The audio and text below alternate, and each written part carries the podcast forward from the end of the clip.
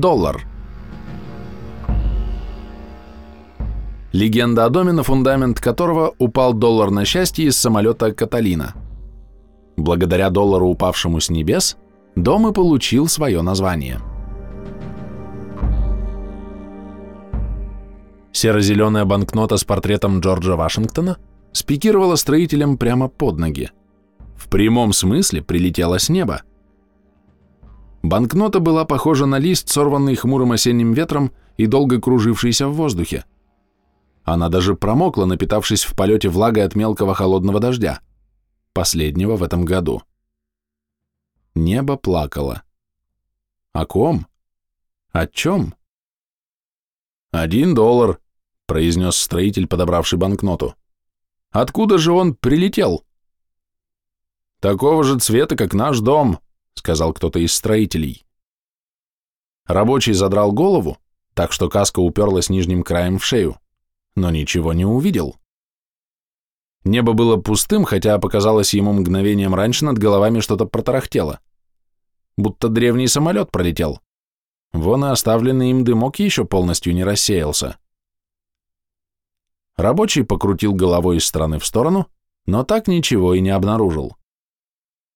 Много лет назад на месте многоэтажного здания, у которого стояли строители, находились частные дома с примыкающими к ним огородами. Чуть дальше располагались теплицы подсобного хозяйства опытной сельскохозяйственной станции, а еще дальше – аэропорт для гидросамолетов.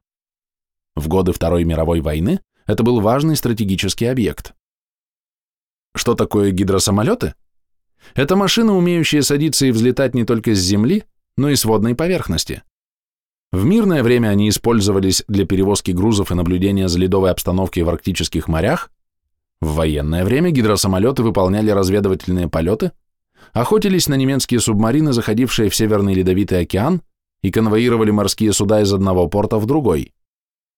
В Великую Отечественную войну воевать с немцами нам помогали союзники-американцы. Они поставляли Советскому Союзу оружие, военную технику, автомобили, медикаменты, одежду и прочие нужные на фронте вещи.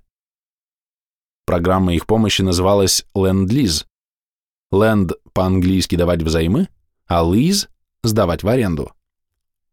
В 1944 году американцы поставили для авиаотрядов на Рианмаре летающие лодки под названием «Каталина».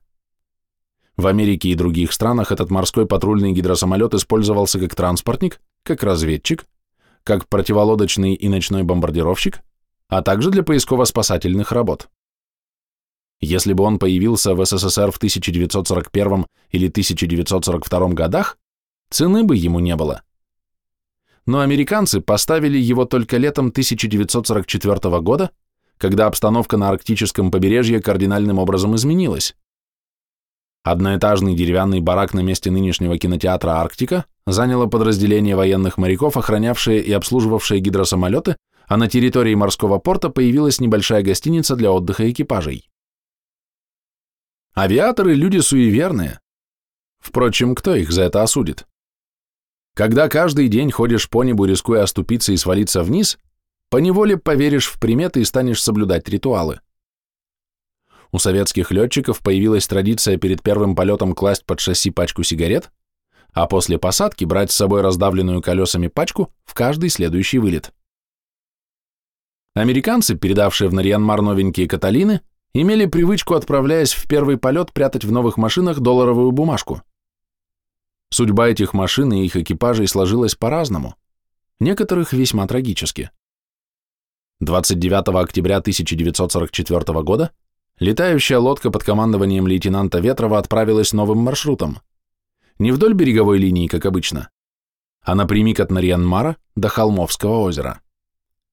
Говорят, когда машина взлетела, кто-то из летчиков обнаружил в кабине оставленный американцами доллар. Вытащил его, но не удержал в руках, и Джордж Вашингтон в старинном белом парике вылетел в незакрытую форточку прямо над частным сектором, примыкавшим к аэропорту. Экипаж Ветрова искал более удобный маршрут, чтобы сократить время полета и расход топлива. К несчастью, скоро машина попала в плотный туман, и лететь пришлось вслепую. В районе Тисманского кряжа не успев вовремя подняться выше, Каталина врезалась в вершину сопки и разбилась. Из всего экипажа остался в живых только бортовой техник. Доллар приземлился много лет спустя под ноги строителей дома номер 21А по улице Ленина, построенном в том месте, где когда-то располагались маленькие деревянные домишки с огородами. А тот это был доллар или не тот, верить этой легенде или посчитать ее просто байкой, каждый пусть решает сам.